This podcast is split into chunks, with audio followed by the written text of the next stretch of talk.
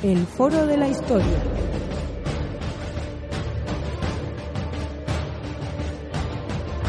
El pasado tiene mucho que contar.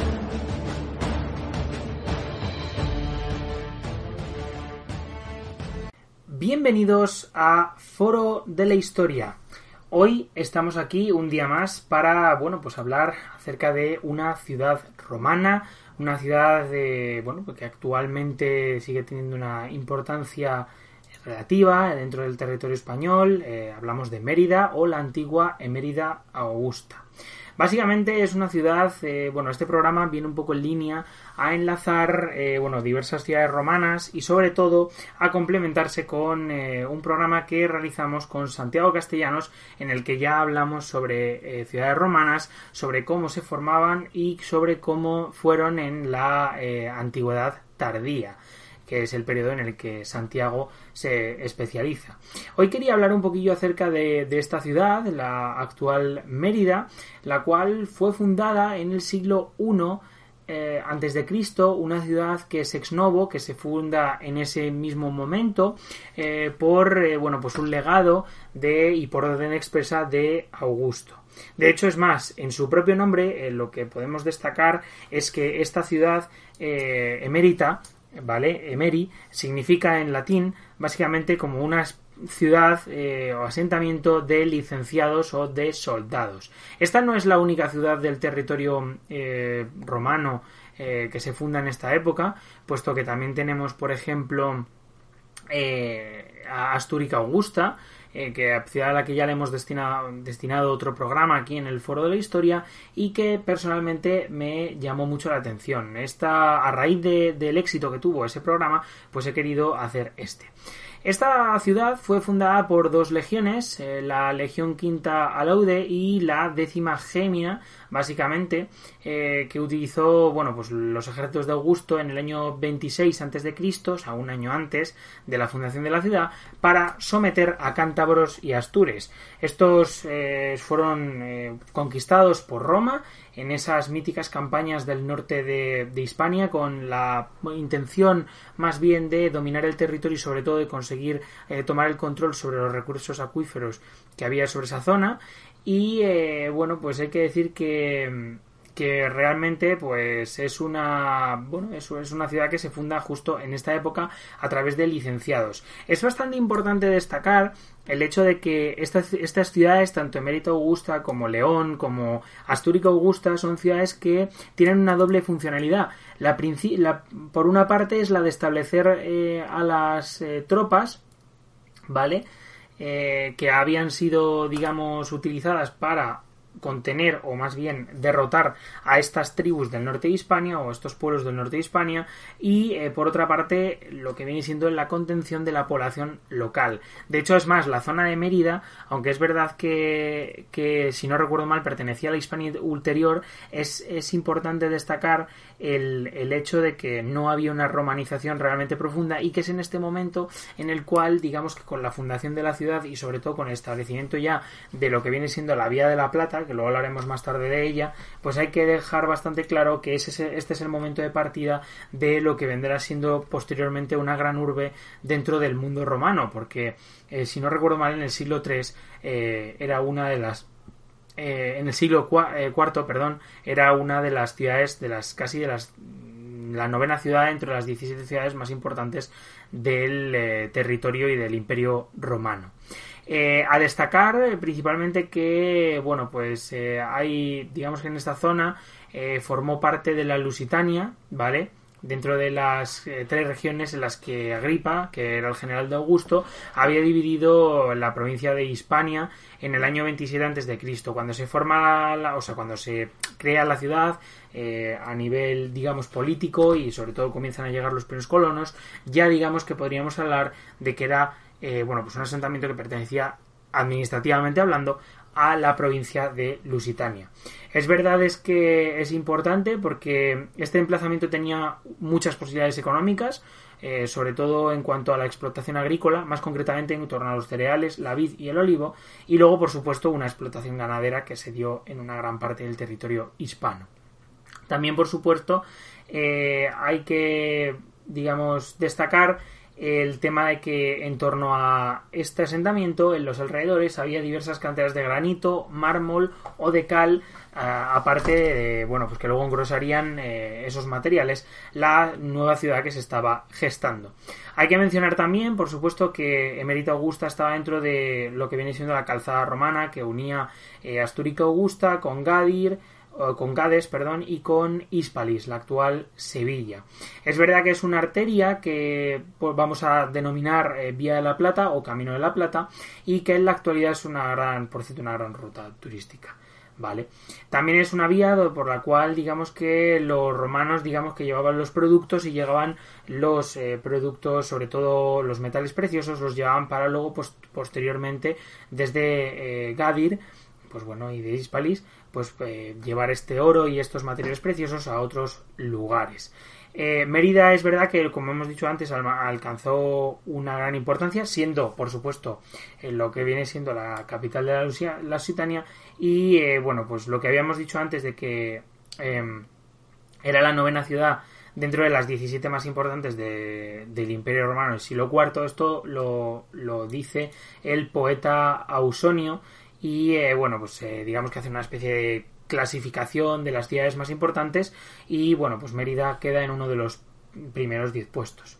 Eh, fue importante también, por supuesto, un, como centro religioso, ya no solo durante época romana, sino también, por supuesto, durante época cristiana. tenemos muchos cultos oficiales, cultos orientales, por ejemplo, hacia el dios Mitra, o bueno, también hacia la diosa Cibeles o Isis, y luego posteriormente, durante la religión cristiana, eh, pues sí que es verdad que fue una sede bastante importante. Bueno, ya un poco para hablar de lo que viene siendo eh, la importancia dentro de, bueno, pues una época ya no solo la romana, sino también de la visigoda, hay que destacar que por supuesto tuvo eh, o albergó a lo que viene siendo la corte visigoda durante los siglos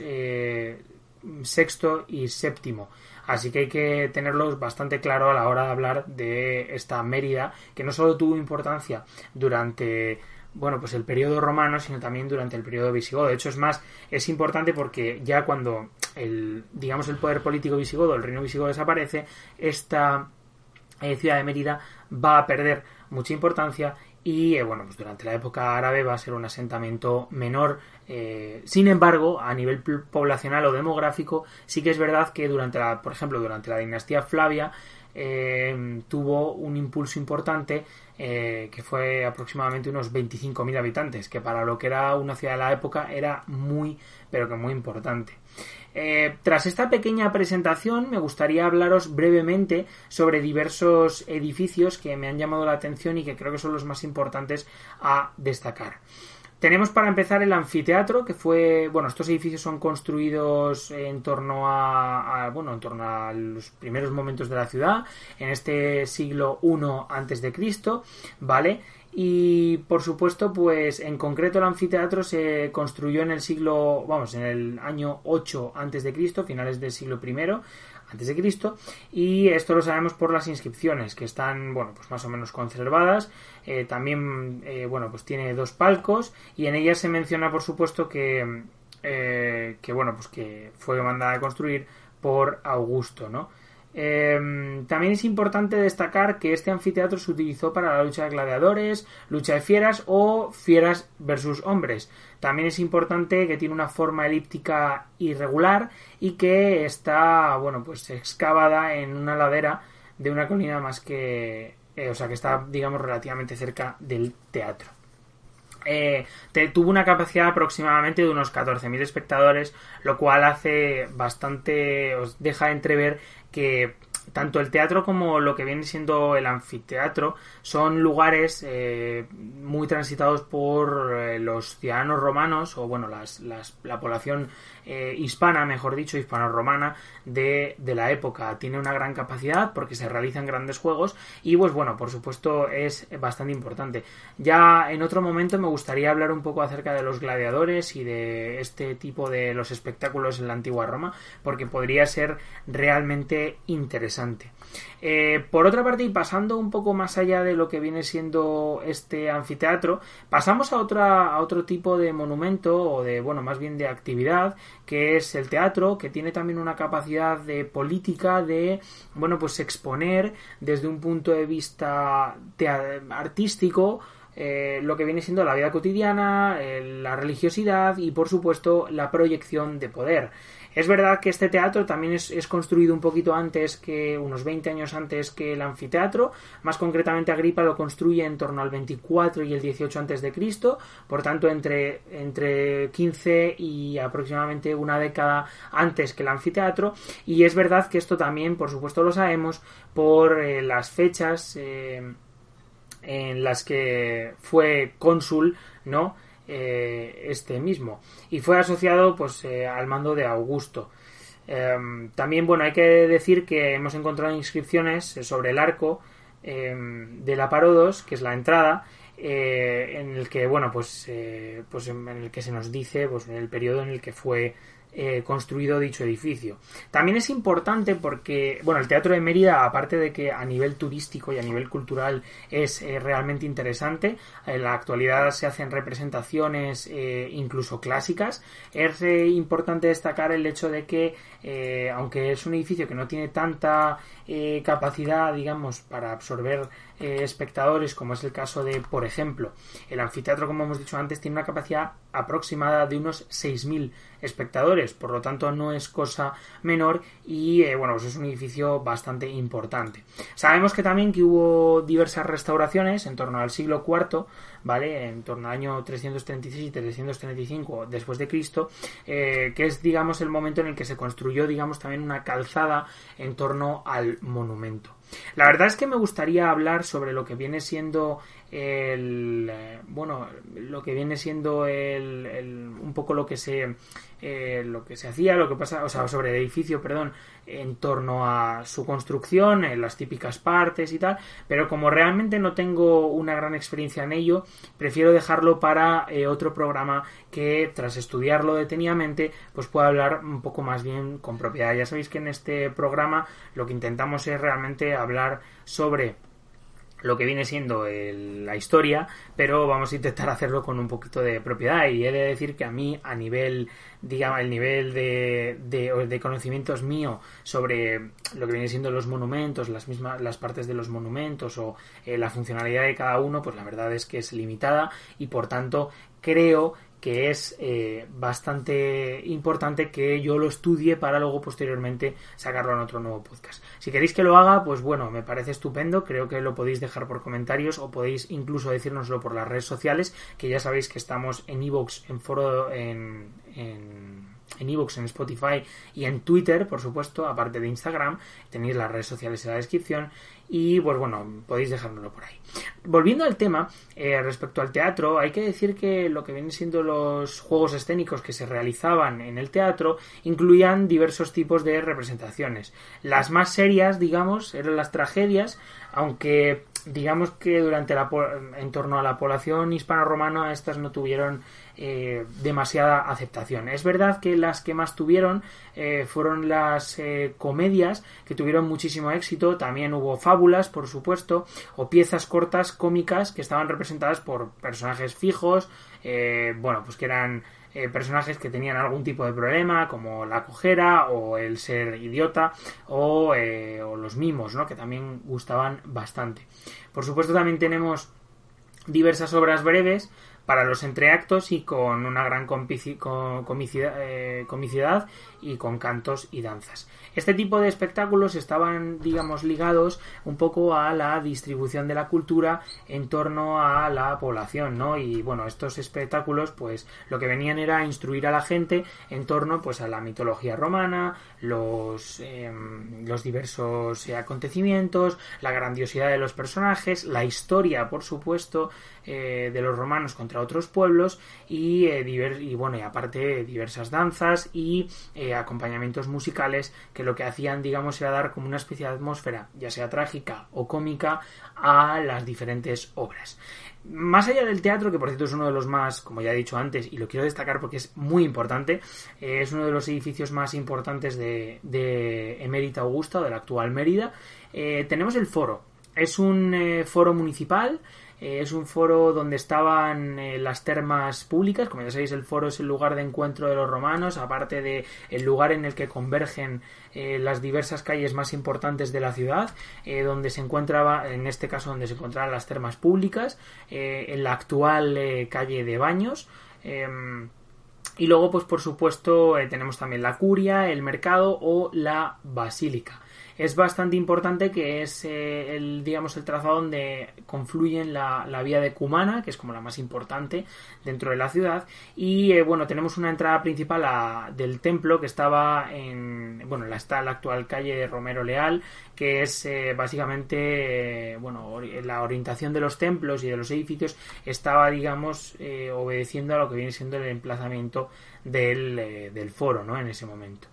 más o menos debió de estar situado en torno a las inmediaciones del templo y bueno, esto lo hemos sabido gracias a restos arqueológicos eh, pues que se han encontrado en diversos solares de los alrededores. Es verdad que em, no se sabe muy bien a qué em, divinidad estuvo consagrado este templo, pero es un templo pues típico romano, exástilo y, y períptero, eh, la verdad es que por la traza podemos ver que hay capiteles corintios y se debió de construir, por supuesto, pues al, a, comienzos del siglo I, eh, o sea, el momento en el que, digamos, la ciudad eh, comienza ya a tener mayor población, porque los colonos, pues ya se han asentado, esos colonos, y, pueden, por supuesto, pues apreciarse que hay diversas edificaciones que albergan en su interior restos eh, incinerados o depositados en urnas, pues de las familias más importantes de la ciudad desde un punto de vista político. Hay, por supuesto, mausoleos dedicados a los julios o a los eh, boconios, que son eh, familias locales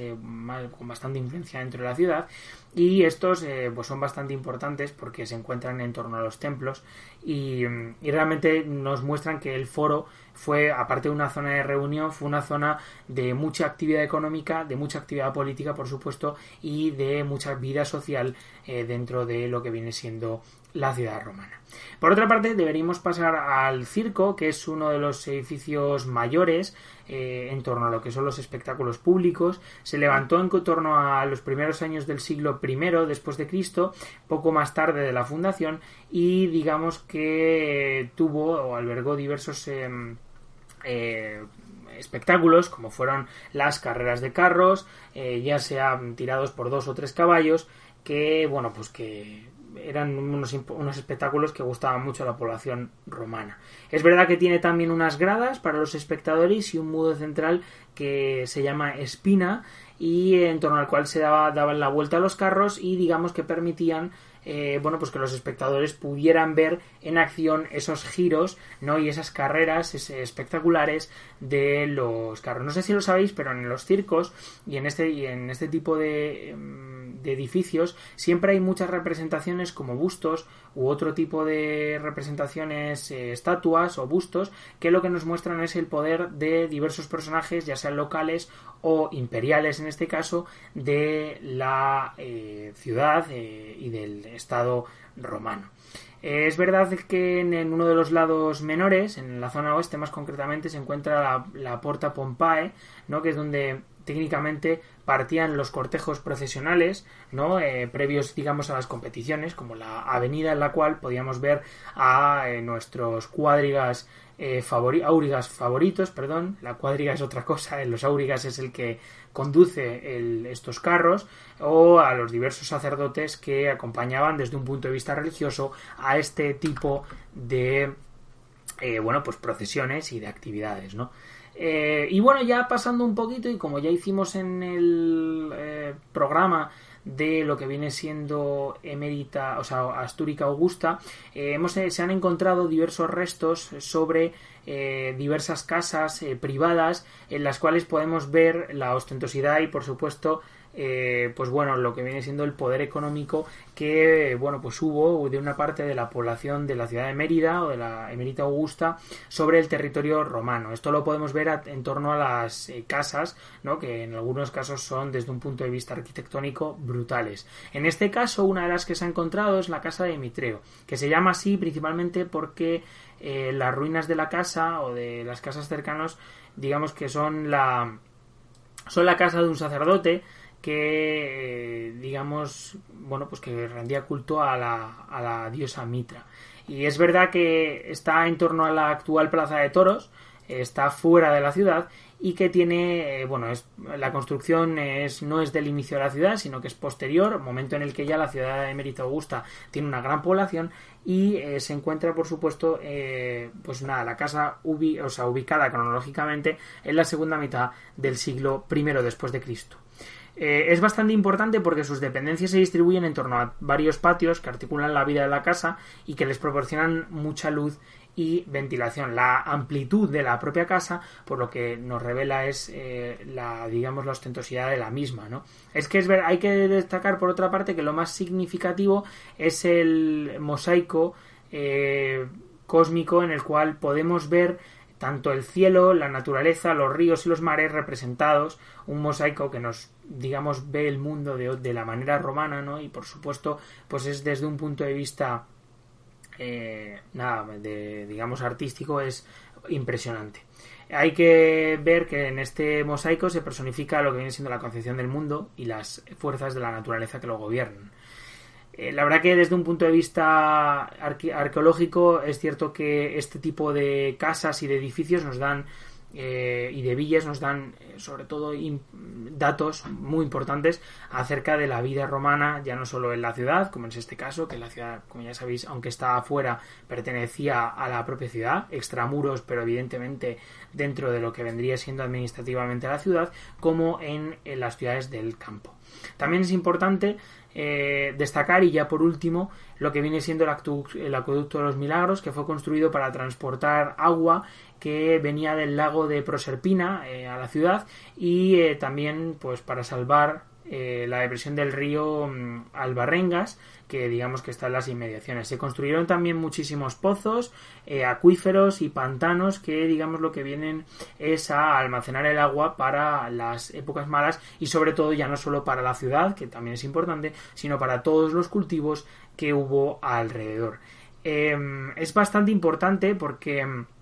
este acueducto está construido en torno a sillares de granito con también hiladas de ladrillo y es un tiene un núcleo también de hormigón lo cual lo hacen realmente interesante desde un punto de vista arquitectónico eh, porque podemos ver la grandiosidad de la arquitectura romana y la utilidad de la misma en torno a la ciudad de cómo digamos que los servicios de, mm, limpieza de la ciudad y sobre todo de, distribución de aguas eran impresionantes en una ciudad pues que técnicamente comenzó a ser eh, provinciana. Es verdad que el, acueducto eh, data de la primera parte de la ciudad, pero es un acueducto que incluso en nuestros días es impresionante dicho esto, me gustaría decir que, bueno, pues hemos hecho un pequeño repaso de la ciudad de Mérida Augusta, un repaso que me ha parecido realmente interesante. Eh, espero que os haya gustado a vosotros. Deciros, por supuesto, que si queréis que hagamos algún otro programa sobre otras ciudades, pues podríamos hacerlo porque es bastante recurrente y personalmente me llama mucho la atención y eh, son programas que digamos que también se preparan con facilidad. Para preparar este programa, em, aparte de leer diversos eh, PDFs, sobre todo que habían colgado tanto los el Museo de la Ciudad como luego diversas revistas, me gustaría destacar que me he leído el, aunque es verdad que aquí no habla de todos los edificios en extensión, me he leído la revista número 32 de Despertaferro, de la parte de arqueología, que habla acerca de la Mérida romana. La verdad que al principio, de, de hecho, ha sido mi inspiración porque, aunque no he cogido luego realmente muchos datos sobre ellos, aparte de la fundación de la ciudad, sí que es verdad que las imágenes son brutales y eh, me gustaría recomendarla. La verdad que yo no suelo recomendar nada porque en general, eh, salvo ciertos libros que me han gustado mucho, pero es que esta revista la verdad que me ha gustado muchísimo. Como he dicho, he utilizado otro tipo de bibliografía, sin embargo, desde un punto de vista visual creo que la revista cumple una función bastante buena y creo que nos sirve, digamos, un poco para ilustrarnos en torno a pues, las diversas piezas arquitectónicas que podemos encontrar en la ciudad o las diversas, eh, pues bueno, em, em, lo que vienen siendo los planos y eh, las diversas imágenes de cómo debió ser esta eh, Mérida en la época, bueno, pues romana. Dicho esto, me gustaría despedirme, dar las gracias a todos y por supuesto me gustaría instaros a que, bueno, pues tengáis, eh, nada, un, un, bonito día, a que le deis, eh, bueno, pues un, un buen share, que compartáis, porque creo que es realmente interesante pues eh, que este contenido llegue a más gente. Dicho esto, estamos en Foro de la Historia, en Evox, en Spotify y por supuesto pues eh, nada, seguimos eh, andando poquito a poco y bueno pues con nuestros vuestros comentarios seremos un poquito más grandes. Muchísimas gracias y nos vemos en el siguiente episodio. Chao.